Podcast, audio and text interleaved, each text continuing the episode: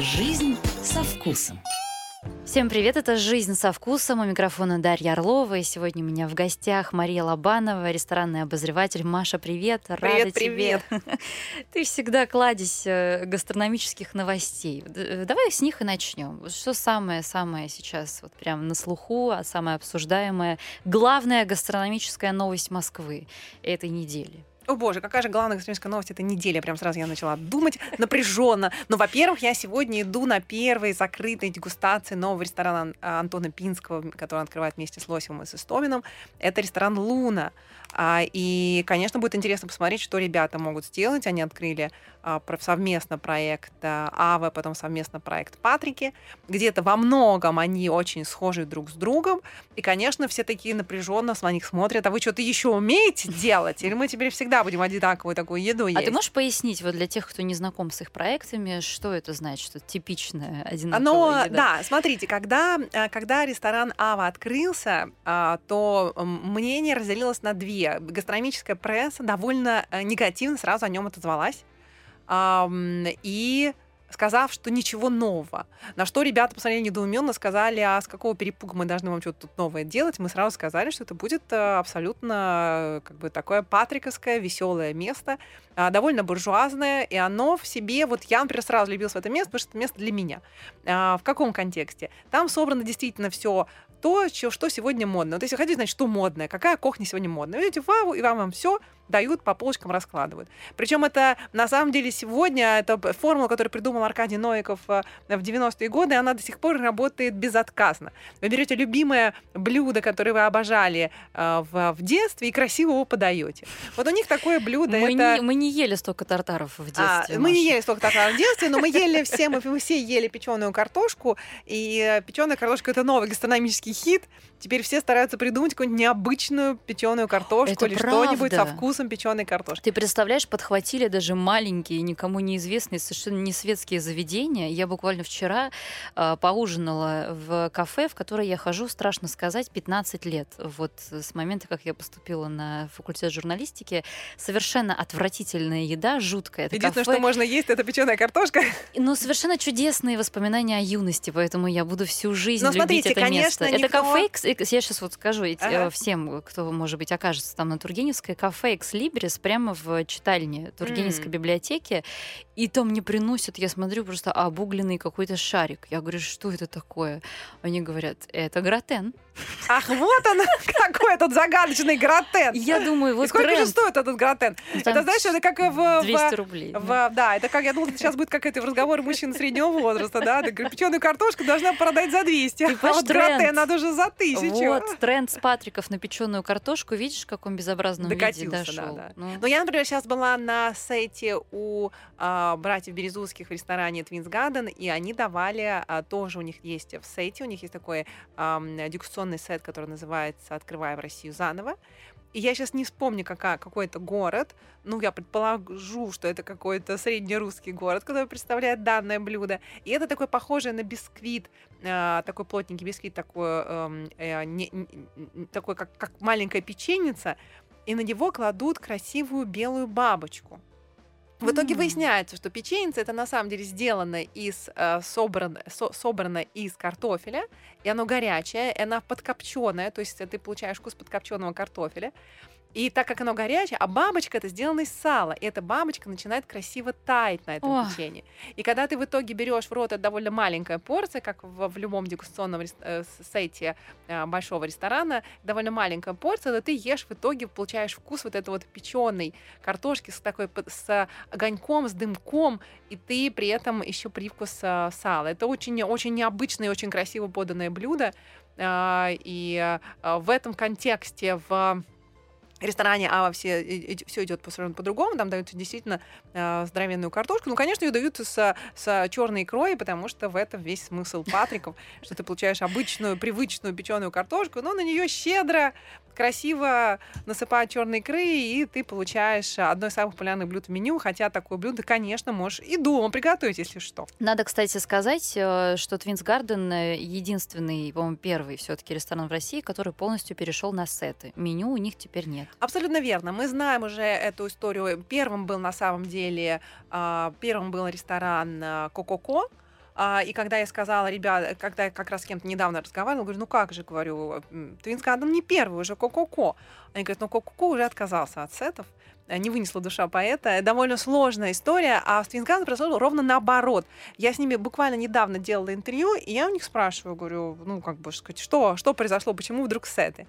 Они рассказывают, приходят к нам, э, мы получили две звезды Мишлена, у нас а, совершенно обвалился сайт, к нам миллион заявок поступило, к нам стали приходить люди, которые берут один салат э, и один сок и говорят, и за что здесь две звезды, когда это обычный какой-то салат, ничего в нем особенного нет, а вам две звезды сдали, мы совершенно э, категорически негативно против.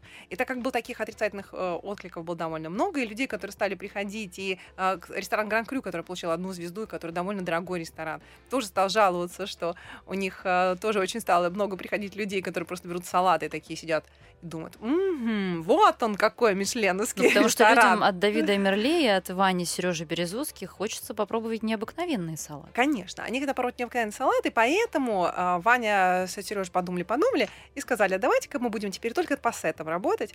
Э, это, к сожалению, в этом есть и плюс, и минус. Плюс — это то, что действительно ты получаешь еду как приключение. Ты идешь за руку с шеф-поваром, и ты получаешь разные вкусы, целую череду разных вкусов. А минус конечно, в том, что ты э, не можешь э, обойтись небольшим бюджетом потому что понятно, что если ты получаешь гастрономическое приключение, оно стоит денег. У них, по-моему, около 10 тысяч стоит самый маленький сет. Ну, цены не особо поменялись, кстати, с до мишленовских времен.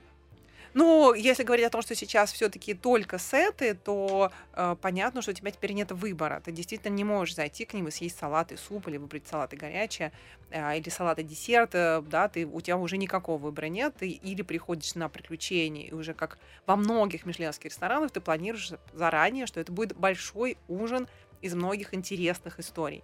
Э, и как я сказала, да, это, конечно, дает тебе целую... Я, я в этом контексте я как раз недавно только вспоминала. У меня первый раз был в жизни такой опыт. Я сейчас ходила на спектакль. Не, небольшая такая, как сказать, эм, э, небольшое включение э, культурной, культурной жизни. А у нас э, еще будут сегодня да, культурные включения. Вот, и даже модные. Да, я сейчас сделала небольшое. Я была, я была давеча на спектакле «Гамлет in Moscow».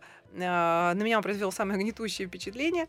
Я нашла его таким же примерно эм, обескураживающим по степени талантливости и а, актуальности, как эм, и недавний показ Валентины Юдашкина. При всем уважении к маэстро, э, это было довольно э, для меня очень невдохновляющее э, действие. И то же самое со мной произошло давеча в театре на Малой Бронной, потому что это было, к сожалению, очень не эм, Именно, то есть ты абсолютно не чувствуешь никакой творческой энергии от этого, ты чувствуешь просто такой вот э, э, некий КВН на тему модных трендов. С едой происходит иногда то же вот, самое. И с едой иногда происходит то же самое. Я как раз рассказывала недавно, что я э, очень редко не, даюсь, не даю мастеру высказываться до конца. Э, «Гамлет in Moscow» — это один из немногих спектаклей в моей жизни, которые я не досмотрела. Я сочла, что все таки я не могу столько времени потратить настолько напрасно. Э, и я как раз вспомнила, что у меня был опыт, когда я пришла на один из ужинов а, э, фестиваля «Икра» в Сочи, в Красной Поляне. А, это был датчанин, я, к стыду своему сейчас не вспомню его имени, я просто рассказываю про сам опыт, что это был довольно сложный ужин, и когда я попробовала первые два блюда, я подумала, боже мой, что-то это что-то настолько странное, что я не понимаю, зачем мы здесь все оказались. А к третьему блюду многие стали уходить, и я задумалась, что, может быть, это все не так плохо, тут есть какие-то интересные мысли. Самое поразительное произошло к шестому блюду, потому что вдруг а картина встала, пазл сложился. Я поняла те вкусы, которые он давал в самом начале, почему он их давал, почему он их так давал, и каким образом они раскрываются к концу ужина. Это очень редкое приключение, которое со мной случилось впервые. Я поняла, как важно дать художнику высказаться до конца я была совершенно ошеломлена, потому что когда я поняла его творческий замысел, как он раскрывал вкусы постепенно, и как они, наконец, в конце, это было именно момент такой а, Эврика, до меня дошло, я поняла, это очень круто, какой же ты гениальный, талантливый. А после третьего блюда я подумала, что я готова уходить, потому что, ну, зачем это вообще все, вообще зачем ну, это все было со мной? Вывод какой можем сделать? Не пренебрегайте, друзья, сетами. Да, вывод ты сделал абсолютно верный. К этому моя логическая цепочка и шла, что сет это всегда интересное приключение. Поскольку мы Твинс Гарден очень часто упоминаем в этой связи, совершенно заслуженно, потому что я тоже солидаризируюсь. Никто, мне кажется, не делает это лучше на сегодняшний день в Москве точно. А, куда бы ты еще отправила наших слушателей именно за сетами интересными? А, я бы на самом деле сейчас говорила, за, за, за, если мы говорим про интересные сеты, то мне очень понравился в ресторане эм, такой паназиатской японской кухни Коба. Он один из самых симпатичных ресторанов э, в, этой, в этом направлении кухни, находится на Лубянке. Э, прелестное небольшое место с очень качественными продуктами. Я бы говорила, что ресторанов э, японской и азиатской кухни вот так, такого типа, их не так много такого качества продуктов. И вот именно в Коба сделали недавно именно сет. И он очень своеобразный, он очень интересно раскрывает местные традиции, и при этом он состоит из трех частей. Первая часть называется «Было».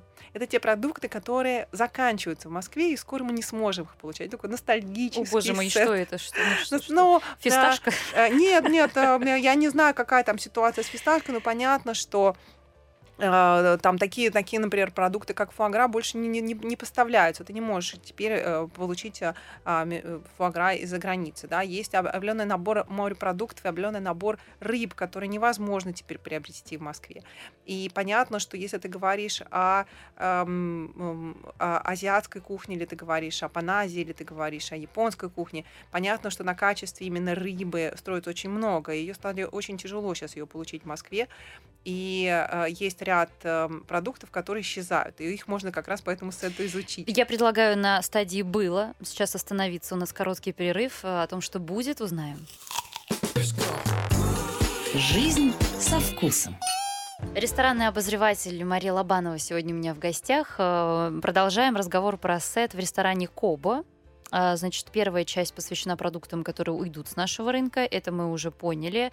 Позитивная составляющая. Да, есть позитивная составляющая. Довольно много они придумали интересных идей, связанных с тем, что есть сегодня и что будет завтра. Какие будут интересные гастрономические продукты, которые мы можем использовать завтра. И, и э, если говорить вообще о э, морепродуктах э, э, сегодня в в Москве, то в Москве сейчас проходят э, два больших фестиваля морепродуктов. А, а оба эти фестиваля я нежно люблю. Один называется фестиваль Арктика. Это фестиваль, а, посвященный мурманским морепродуктам, и второй называется «На гребне». Его придумал ресторан «Зуба», ресторан, который самый известный ресторан Владивостока. Зума. Который... Зума, да. Зума. Ресторан «Зума» поразительное совершенно место. Люди, которые много путешествуют по миру, знают, что ресторан «Зума» существует в мире наш никакого отношения к нему не имеет, что абсолютно не мешает ему быть действительно очень классным заведением, с классной энергией, с классными идеями. Егор Анисимов, шеф-повар этого ресторана, невероятно энергичный молодой человек, который на моих глазах вырос из молодого повара просто в мастодонта. Э, Егор Анисимов одно время просто жил в самолете, и огромный контейнер с крабом путешествовали вместе с ним по всей России. И он участвовал в огромном количестве фестивалей и гастрольных ужинов и в Москве, и в Петербурге. И таким образом, э, можно сказать, таким упорным трудом и неиссякаемой волей к победе пробил себе э, место в пантеоне лучших российских шеф-поваров. И теперь все его очень хорошо знают. И действительно, э, у них понятно, что когда приезжаешь в Владивосток и пробуешь местную кухню, ты понимаешь, а, о чем вообще они говорят, когда рассказывают о многообразии того, что у них есть. И они придумали фестиваль, который называется «На гребне», это фестиваль гребешка. Мне посчастливилось в прошлом году слетать в Владивосток и побывать на этом фестивале. Мне поразило, что действительно весь город об этом фестивале знает. Все э, рестораны в нем участвуют, люди активно ходят, от губернатора до э, любителей гастрономии, э, причем вплоть до фудкортов можно попробовать что-то в рамках этого фестиваля. И э, у меня был удивительный совершенно, э, совершенно удивительный вояж, поездка в, на э, ферму, где эти гребни, гребешки, где эти гребешки выращивают. И был это довольно интересный процесс, посмотреть, как это происходит, и попробовать действительно гребешок. Я узнала, что у гребешка есть э, э, душа. Э, душа, возможно. Я его съела вместе с ней, должна признаться. Страшная вот, женщина. Но э, мы, мы привыкли к тому, что мы едим, собственно говоря, самую крупную часть гребешка. Э, у гребешка есть... Э, ножки, с которой он общается с миром. Есть еще масса разных маленьких деталей. Я сейчас не запомню Боже название. Ты съела ножки Но гребешка. все, я все съела. Все у гребешка можно есть. А в Владивостоке едят у гребешка абсолютно все, и это все считается деликатесом, и это действительно невероятно интересный процесс. Э, ты только молишься Богу, чтобы гребешок не начал орать тебе в ответ. Но вот когда ты его достаешь прямо из воды, открываешь и ешь. Да? Э, это действительно необыкновенное абсолютно ощущение. И когда ты потом приезжаешь э, в Москву, долгое время ты сравниваешь эти вкусы, потом ты расслабляешься, забываешь и говоришь, ну и ладно. И такой тоже неплохой гребешок. Ну, сейчас ты. Э, вот круговорот рыбы и морепродуктов в московских ресторанах благодаря этим двум фестивалям происходит. Да, и я расскажу про второй фестиваль. Он не менее интересный, называется «Арктика». И я, мне, как, как уже принято говорить, мне посчастливилось, скажу второй раз, мне посчастливилось побывать первый раз в жизни, как я была первый раз жить в прошлом году в Владивостоке, я была первый раз в жизни в Мурманске. И история этого фестиваля такова, что а, Дмитрий Парик, который является а, бренд-шефом а, ресторанов а, «Рыба моя», во время пандемии он а, вскочил в, в машину и умчался, куда глаза глядят, и решил, что глаза ему глядят а, в а, небольшое в небольшой поселок, который находится на берегу Баренцева моря, где добывают морепродукты для его ресторанов. И там, естественно, ну, сказать, во время пандемии э, была э, тишь благодать, потому что это безлюдные места, там очень мало, э, там очень мало населенных пунктов, там есть заповедные зоны, где только не, небольшое количество туристов, э, путешественников э, могут быть. И он на первый раз в жизни таким образом там побывал и влюбился в, эти, в, в это направление. А, поразился красоте этого края. А там такое дикое, возможно, только пребывание? Или а, там есть, нет, нет, там есть, там, там очень маленькое количество понастроенных, но они существуют. И при этом там действительно для меня это был поразительный опыт. Я э, ничего об этом никогда не знала. Я, например, не знала о том, что э, большинство камчатских крабов, которые мы по поглощаем в Москве, на самом деле э, живут себе, да, живут себе счастливо в Мурманске. Э, в, и плавают в том самом Баренцевом море, и чуть ли не до Норвегии там путешествуют. Э, я с интересом узнала историю о том, что еще до, еще до военное время в Советском Союзе, э, до военное имеется в виду до 40-х годов, в Советском Союзе была э, идея э, перевести камчатского краба с Камчатки под, под Мурманск. И э, его бедного пытали, мучили этой дальней дорогой, и он, бедный, не доживал до конца. И только уже в 50-е годы была придумана технология, как это сделать. А, три или четыре особи были, соответственно, перевезены, начали, выжили, начали размножаться, и сегодня там а, миллионная популяция, и ну, понятно, что для нас это э, классная возможность получать э, свежий морепродукт более близкой доставки, чем его тащить бедного с, с Камчатки, как это было раньше. И меня эта история страшно поразила. Я первый раз в жизни увидела как, э, собственно говоря, человек может на лодке спуститься и выйти из воды с этим самым крамом в руках. Это было, а конечно... как их ловят? То есть просто вот э, опускают сеть, все их достают? А, да, да, как бы да, но они там, они там в таком количестве, и там можно, например, взять, э, это довольно экстремальная история, но у тебя а, одевают специальный скафандр, ты спускаешься в воду, и ты можешь сам его поймать это, конечно, пугающе, но очень-очень-очень завлекательное действие. Uh-huh. Ну и вообще, конечно, те места я узнала тоже с большим удивлением, вот насколько...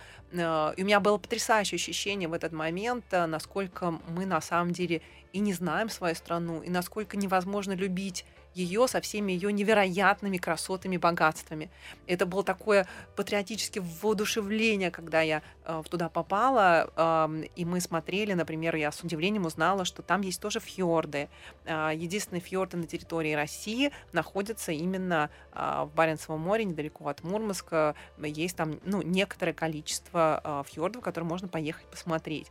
И не надо ради этого ехать в Норвегию. Не то, чтобы я призываю вас не ехать в Норвегию. Я думаю, что рано или поздно мы всеми будем мечтать там снова оказаться, но эм, это поразительно, сколько красот на самом деле таит наша страна, о которых мы даже еще не ну, знаем. Ну, Камчатка еще производит такое же, конечно, Единственное, ну, как бы, собственно говоря, у меня осталось, вот я в прошлом году, поскольку мы теперь все большие фанаты внутреннего туризма, в прошлом году я побывала в Владивостоке на Байкале, а, в, в этом году мне уже посчастливилось побывать в, в Мурманске, но Камчатка и э, Алтай пока у меня остаются в планах.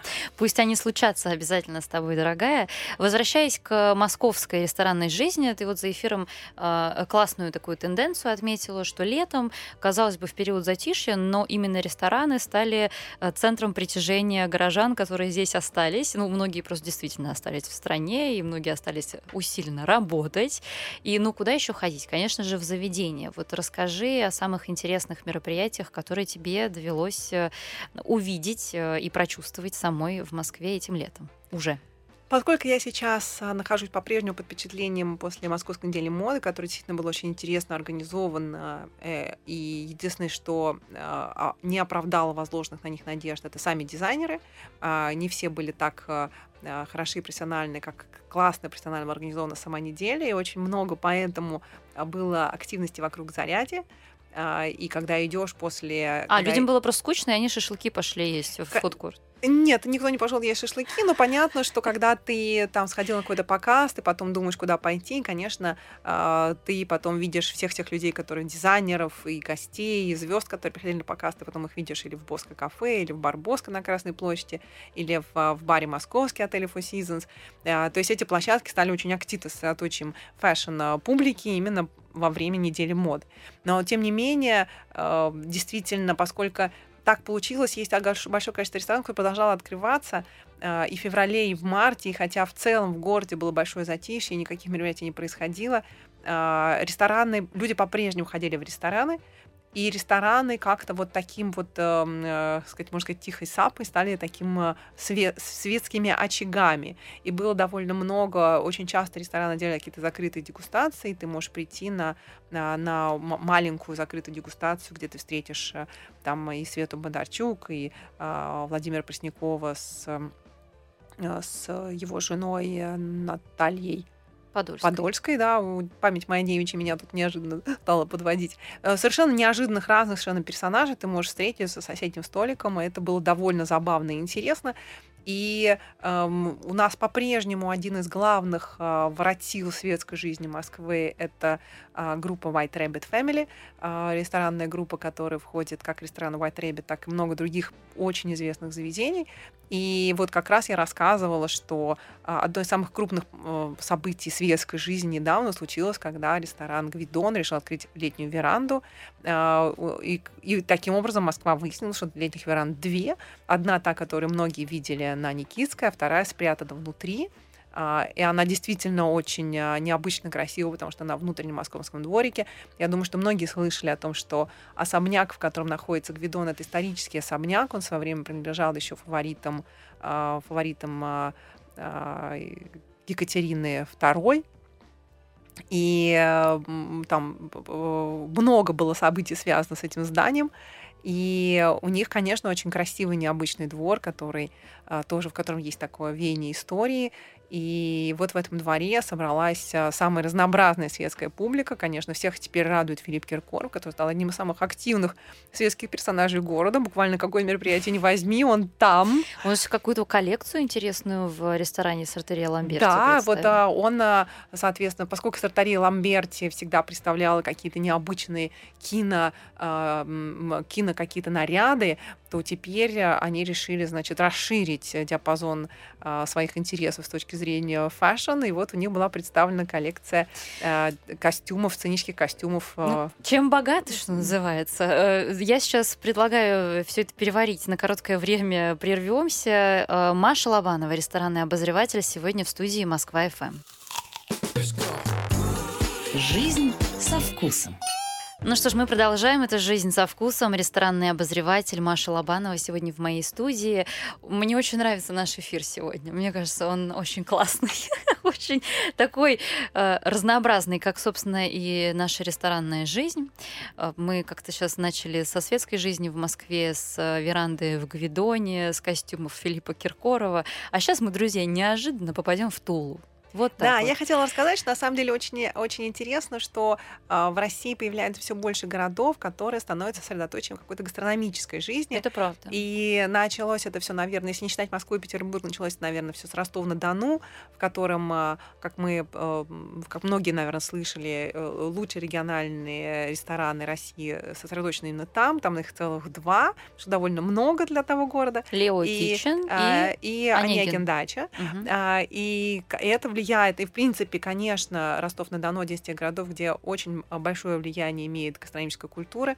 Ростовчане а, много а, лет уже очень склонны к, а, к посещению а, общественных мест питания. Это, эта традиция у них а, уже там, с 20 века довольно активно ра- развита, так же, как и в Петербурге, да, в гораздо большей степени, чем в Москве. Есть вне дома. А, да, есть вне дома, это популярно, собственно говоря, вот э, в, на, на моей памяти в двух городах России это является неким таким а, ДНК жителя, да, это, соответственно, Петербург и Ростов-на-Дону. Поэтому и там, и там очень высокая культура, очень много места, а, где можно поесть в городе. Я, кстати, тебя прерву на секунду. Я хочу сказать об этом. У меня просто э, близкие очень мне люди живут в Ростове-на-Дону, и ростовчане, правда, очень страдали во время пандемии, жестких ограничений. Мы тут вот в Москве думаем, что вместе с нами всем сняли эти ограничения. На самом деле нет, и некоторые города там до сих пор живут было, э, да. в определенных ограничениях.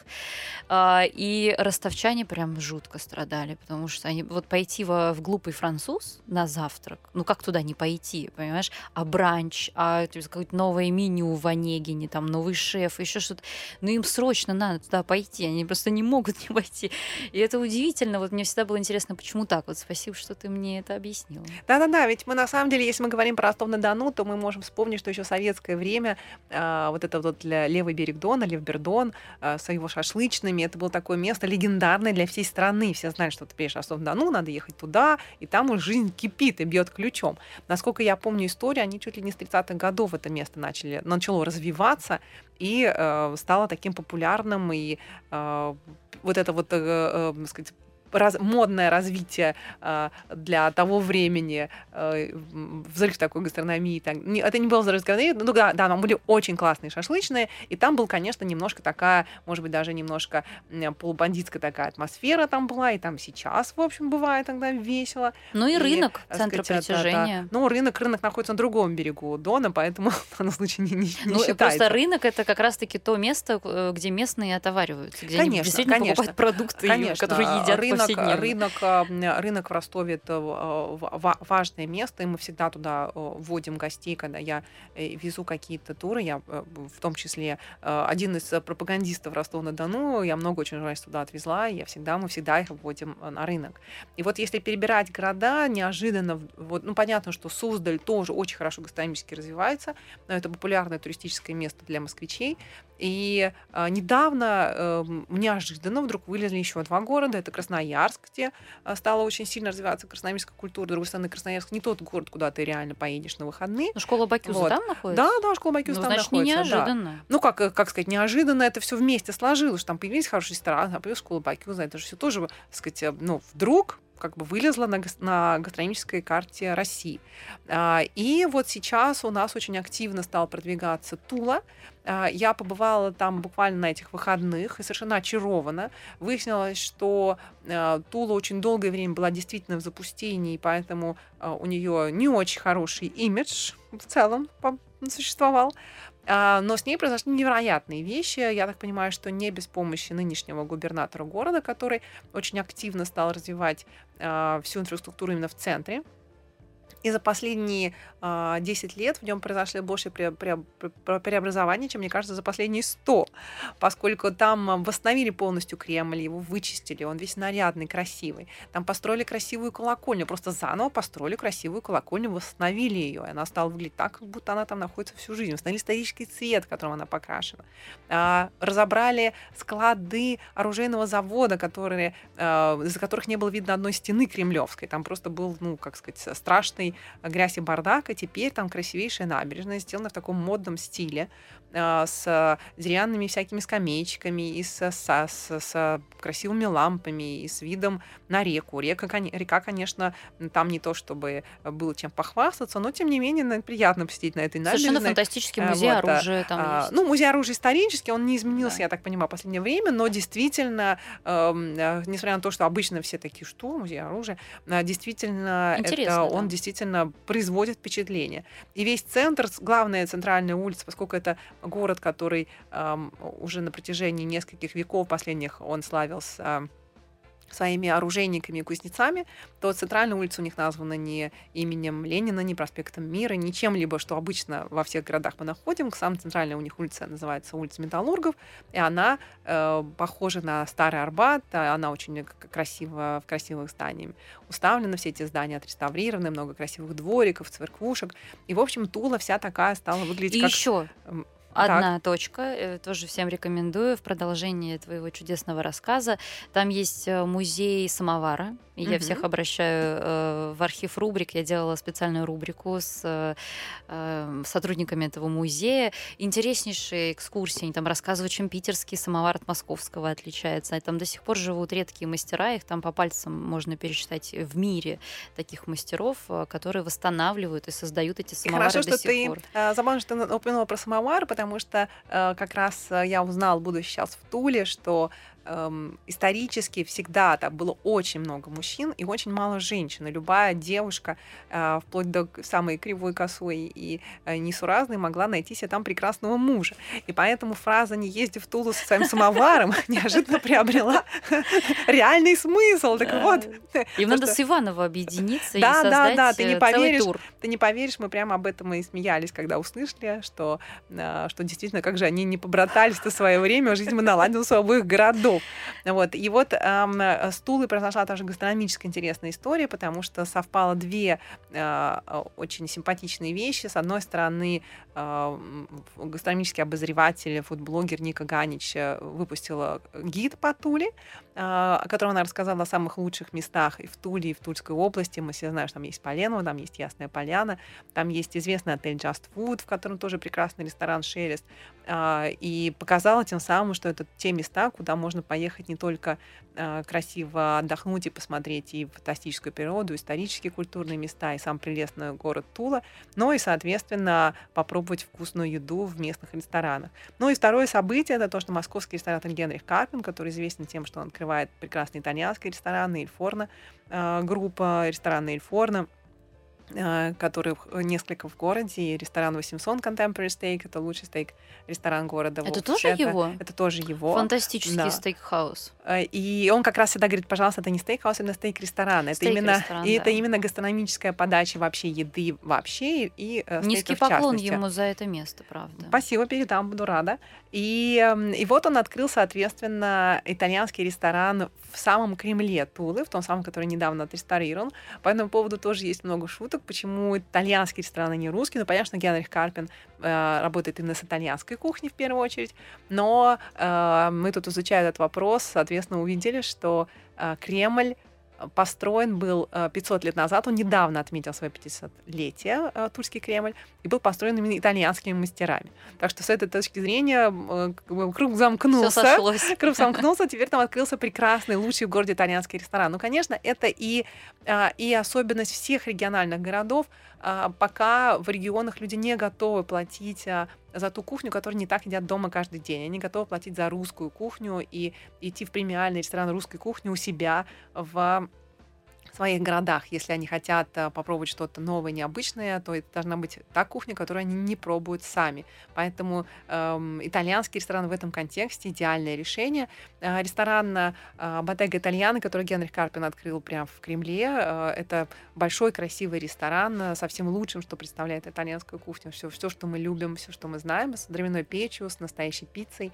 Э, и это, э, к сожалению, да, поскольку качество всегда стоит дорого. Это не дешевый ресторан, это ресторан именно для такого праздничного, э, торжественного выхода. Хотя, как любой итальянский ресторан, он довольно демократично э, сделан, с, с такой с атмосферой уютной, нежели помпезной. А Вот. Но это все-таки ресторан, в который теперь приезжают, при, при, да, когда приезжают москвичи, они знают, что там есть классный, э, хороший ресторан. И когда при местные, для местных это открылся ну, лучший ресторан есть, города. Получается, нужно теперь круглогодичный приток гостей из э, Москвы им нужно обеспечить? На самом деле, на самом деле нет. Этот ресторан открывался, конечно, в первую очередь для местных. Да? Это открывался для местной публики, чтобы у, для э, жителей Тулы, жителей э, Тульской области было такое особенное заведение, куда они могли пойти, которое э, показывает им столичную гастрономию, столичный уровень сервиса. А, конечно, для любого города это всегда важно, когда такие вещи происходят. Знаешь, как мы раньше говорили, что жизнь, экономическая жизнь в любом городе всегда начиналась с Макдональдса. Ты приезжаешь, у тебя есть, ну, как бы это некий был, как сказать, а, знак, да, что вот в этом городе появился Макдональдс. А, и это давало людям новое представление, да, в то времена, когда это только начиналось, это давало людям представление о том, какой может быть сервис другой, какая может быть чистота другая, да, как, как может быть быстрота подачи другая. И вот то же самое сейчас происходит интересный тренд, когда лучшие рестораторы Москвы начинают открывать в регионах свои рестораны, принося вот это настроение, принося это настроение в а, небольшие города. А уличная еда там есть какая-нибудь классная в Туле? Я не припомню, что там была уличная еда. Понятно, что есть... А, Бутерброд из пряника. А, понятно, что там есть, как бы, да, и понятно, что есть пряники, да, и у них еще, я, например, не знала, что... Ну, я сейчас... Это... Погоди секунду, я сейчас да. предлагаю освежить э, в памяти вот именно тульские какие-то специалитеты. Это интереснейшая ага. часть, когда мы говорим все таки про гастрономию. После угу. короткого перерыва Маша Лобанова сегодня у меня в студии, ресторанный обозреватель. Жизнь со вкусом. Мы продолжаем. Ресторанный обозреватель Мария Лобанова, только что вернувшаяся из Тулы в шляпке, э, прекрасной, кстати. Это прекрасно для южных городов, э, коим я Тулу все-таки отношу, вот ну, там, в начале да, этого южного маршрута, без шляпки соломенной Ну, никак. знаешь, на самом деле в Тула, к сожалению, не настолько южная, насколько э, средней полосы, поэтому там довольно много комаров. Поэтому я бы, знаешь, это к таким большим шляпам соломенным, я бы еще такие сеточки, сеточки бы прикладывала бы, да, для того, чтобы чувствовать себя совсем, совсем ну, адекватно. Хорошая а, рекомендация, вот, кстати, захватить в Тулу да, с собой да, москитную в Тулу надо сетку. с собой москитную сетку. Да. Мы с тобой обещали рассказать про какие-то блюда, специалитеты. Ну, я так понимаю, что пока вот, как ты сказала, таких ресторанов в Туле аутентичных с местной кухни нет, по понятным нет, нет, причинам. конечно, нет. Там есть, я просто говорила о том, что э, там, э, там наоборот, как раз Ника Ганич сделала прекрасный большой гид, где она рассказала о всех ресторанах, в которые можно пойти. Там есть свои э, особенности. Э, просто там нет, например, выдающегося гастрономического ресторана с местной кухней, как, например, э, тот же Лео в Ростове-на-Дону, о котором мы говорили, да, где Но это берут пока еще нет. мест. Конечно, я тоже я не теряю надежды. Вот. Но эм, э, когда мы говорим про Тул, о чем мы говорим? Конечно, мы говорим про тульский пряник в первую очередь. Но что забавно, я, например, не знала о том, что а, обычные пряники, круглые, которые мы все э, с детства едим, а, они назывались жамки. А, ну, как до сих пор в Туле они называются жамки. И эм, это как бы считалось раньше пряники для бедных. А почему жамки? Потому из-за из технологии изготовления? Как бы, ну, и там идея в том, что там понятно, что они, да, они как бы как будто они знаете, второсортные по отношению к настоящему а, прянику, который для богатых. Вот у него Красивый. гораздо более качественное, качественное тесто. Там есть повидло дорогой, да, то есть вот это вот тульский пряник, это как бы вот, ну, дорогая вещь. А жамки это так вот на улице вот это вот голопада уличная Какая вот это вот его да? ест. Да. Ну. А вот потом опять, конечно, есть а, Белев а, в Тульской области, которым, от которого произошла Белевская пастила, которую мы тоже все любим, и который в Туле, конечно, местный специалитет. Я также узнала, что а, знаменитые сыры Александриевы, которые я пробовала в многих московских ресторанах, и они действительно потрясающие, тоже производятся в Тульской области, и тоже они им очень гордятся тем, что это именно их, их такая особенность. И я как раз Ника Канчи рассказывала, что есть еще такие специалитеты в, э, в Туле, как э, местная кокосовая сгущенка крем, не могу объяснить, почему в Туле производится кокосовая сгущенка. Это вкусно. Вот, а, а, но она очень хвалила, я не пробовала, она очень хвалила. Мгм. А, и еще у них есть какая-то особенная малина, которая они тоже славится на весь, на всю страну, что вот именно там есть какая-то особенная малина. Вот, а, ну, как бы, да, и там по какой-то тоже причине там очень много производится разных наливок и настоек. И тоже это отдельная прям такая огромная индустрия. Но виноградники не растут, поэтому... Вот, да, ну, поэтому они как бы на делать? этом, да, специализируются, и, в общем-то, вот это тоже такая интересная вещь, которую а, люди приезжают пробовать в Туле. Замечательно. Спасибо тебе огромное, Маша, за эти рекомендации. Что нам остается вам посоветовать? Просто заскочить в машину и на выходные отправиться в Тулу? Ласточка, ласточка Или ходит так. прекрасно, да. Или Надо так. только заранее билеты покупать, там ажиотаж Сможете как раз все наливки продегустировать, если ласточкой туда перелетите. А, Ну что, я предлагаю вернуться в Москву, и у меня есть уже традиционная рубрика. Это специальный репортаж моего специального корреспондента, который буквально не щадя живота своего, Никита Подерин, путешествует по старым и новым разным интересным московским заведениям, и потом делится своей э, оценкой и своим репортажем. Давайте послушаем. Жизнь со вкусом. Сегодня хочу пригласить вас э, всех на небольшую гастрономическую экскурсию по Сретенке. Вообще хочу отметить, что Сретенка потихоньку становится новой гастрономической улицей центра нашей столицы. Количество новых проектов, открывшихся на этой улице за последние полгода, просто зашкаливает. Будучи любителем японской кухни, не мог обойти вниманием новый ресторан Кичи, который еще в феврале открыли владельцы популярного просека бара на втором этаже того же особняка. В первую очередь хотелось бы выделить выдержанный в японском стиле минималистичный интерьер и панорамные окна на шумную Сретенку. Место точно для ценителей стиля дорого-богато, столь популярного среди многих посетителей московских ресторанов. Ресторан идеально подойдет для романтического свидания, на мой взгляд. Я посетил место днем и был единственным гостем. Возможно, потому что здесь не предоставляют дневные скидки и не предлагают бизнес-ланчи, а зря, так как цены тут довольно кусачие. К сожалению, минимализм присутствует не только в интерьере, но еще и в размере порций. Они тут совсем миниатюрные, что делает соотношение цены-качества неоправданным. В меню действительно представлены блюда именно японской кухни, никакой паназии и смеси кухонь народов мира, что лично меня очень радует и сразу повышает градус моих гастрономических ожиданий. Помимо знакомым всем сашими, нигири, мисо-супом, есть несколько позиций, которые я не встречал в других японских э, местах столицы. Наиболее необычным блюдом стала закуска под названием яйцо аджицуки с икрой морского ежа за 500 рублей. Его стоит попробовать ценителям японской кухни. Я прямо почувствовал запах, э, знаете, моря такого. Но среднестатистическому жителю нашего города это блюдо вряд ли понравится. Вкус уж слишком японский, в кавычках, да, и необычный. Еще одно оригинальное японское блюдо под названием темари я бы брать не советовал. За 2000 рублей вам принесут ассорти из пяти мини-рисовых шарика, их называют еще суши колобками, с микроскопическим кусочком рыбы. Также совсем не впечатлил моти на десерт за 500 рублей с трудом жующейся оболочкой, которая липнет к зубам и непонятным мороженым внутри. Креветки и овощи темпура стоит попробовать. А из летнего меню мы заказали баклажаны, которые должны были быть хрустящими, но по факту оказались не хрустящими, но зато свежими и обжаренными в интересном соусе. Барная карта нас не впечатлила, поэтому берите лучше домашний лимонад. Здесь и правда их готовят с душой и свежих ингредиентов. Кичи я бы отнес к категории тех мест, где вроде бы все не так уж и плохо, но чего-то явно не хватает, чтобы вернуться снова. Но один раз посетить стоит, особенно для любителей минимализма во всем, в том числе и в еде. Пройдя буквально метров 100 в сторону чистых прудов, сложно не заметить очень яркое во всех смыслах место. Это новый бар под названием Chrome Rise Up, или просто Chrome, как его называют, где явный акцент был сделан на футуристический дизайн для любителей фотографироваться и потом постить в соцсетях. Я обычно избегаю такие места, э, так как они явно не про еду, но здесь меня ждал приятный сюрприз. Оба блюда, которые я заказал, оказались вкусными. Вообще меню здесь небольшое, в основном подают закуски к напиткам. Ребята очень творчески подошли к названиям блюд. Э, Вот несколько цитат из меню. Битые огурцы пошли на мировое соглашение. Слабо нежно-соленый лосось ищет встреч с утонченным яйцом пашот. Поцелуй креветки, ну и все в таком духе. Как раз блюда из креветки я рекомендую заказывать в первую очередь. Здесь их, э, правда, умеют готовить. Цены весьма приемлемые для этой локации. Все блюда в среднем по 500-700 рублей. Есть около 20 позиций крафтового пива на кранах по 400 рублей. Можно все продегустировать перед заказом. И еще около 10 авторских коктейлей со смешными названиями. По выходным приглашают диджеев, устраивают разные коллаборации с другими барами и галереями. В общем, очень все тусовочно. Сервис э, приятный, расторопный. В общем, если будете в этих краях, рекомендую к посещению. На сегодня все.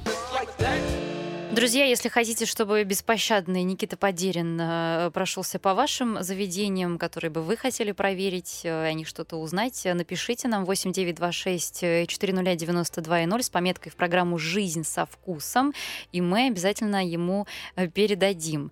Маша, возвращаясь к навигации по ресторанной жизни города, вот можешь назвать топ твоих ресторанов, в которые ты всегда с удовольствием возвращаешься? Ты знаешь, я задаю этот жуткий вопрос, это как у ресторанного, не знаю, как у, у театрального критика спросить про любимую постановку или кинокритика про любимый фильм.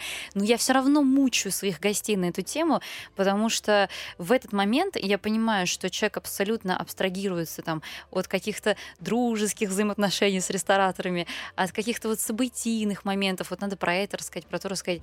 А вот действительно вспоминает э, рестораны, в которых ему хорошо. Ему самому вот просто по-человечески хорошо всегда и приятно. И это очень ценное знание от эксперта, тем более.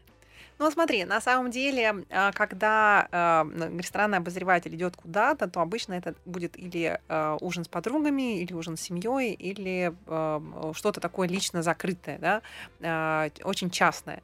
И поэтому у меня очень сильно на мой вкус ресторанный с точки зрения Э, любимых мест влияет мой муж, которого очень у, маленький список тех ресторанов, куда он готов пойти со мной. А, и он, например, очень большой любитель э, ресторана «Рыба моя», о котором мы говорили, где как раз они сейчас делают фестиваль «Арктика», фестиваль а, мурманских морепродуктов. А, он большой любитель ресторана «Казбек». Ему нравится там атмосфера, ему очень любим. У нас много было романтических вечеров на этой прекрасной веранде с видом на, с видом на реку. И эм, пожалуй, я бы даже не, не скажу, какой еще ресторан, э, из каких еще какой третий ресторан можно даже к этому списку прибавить, потому что он очень э, суров в своем выборе.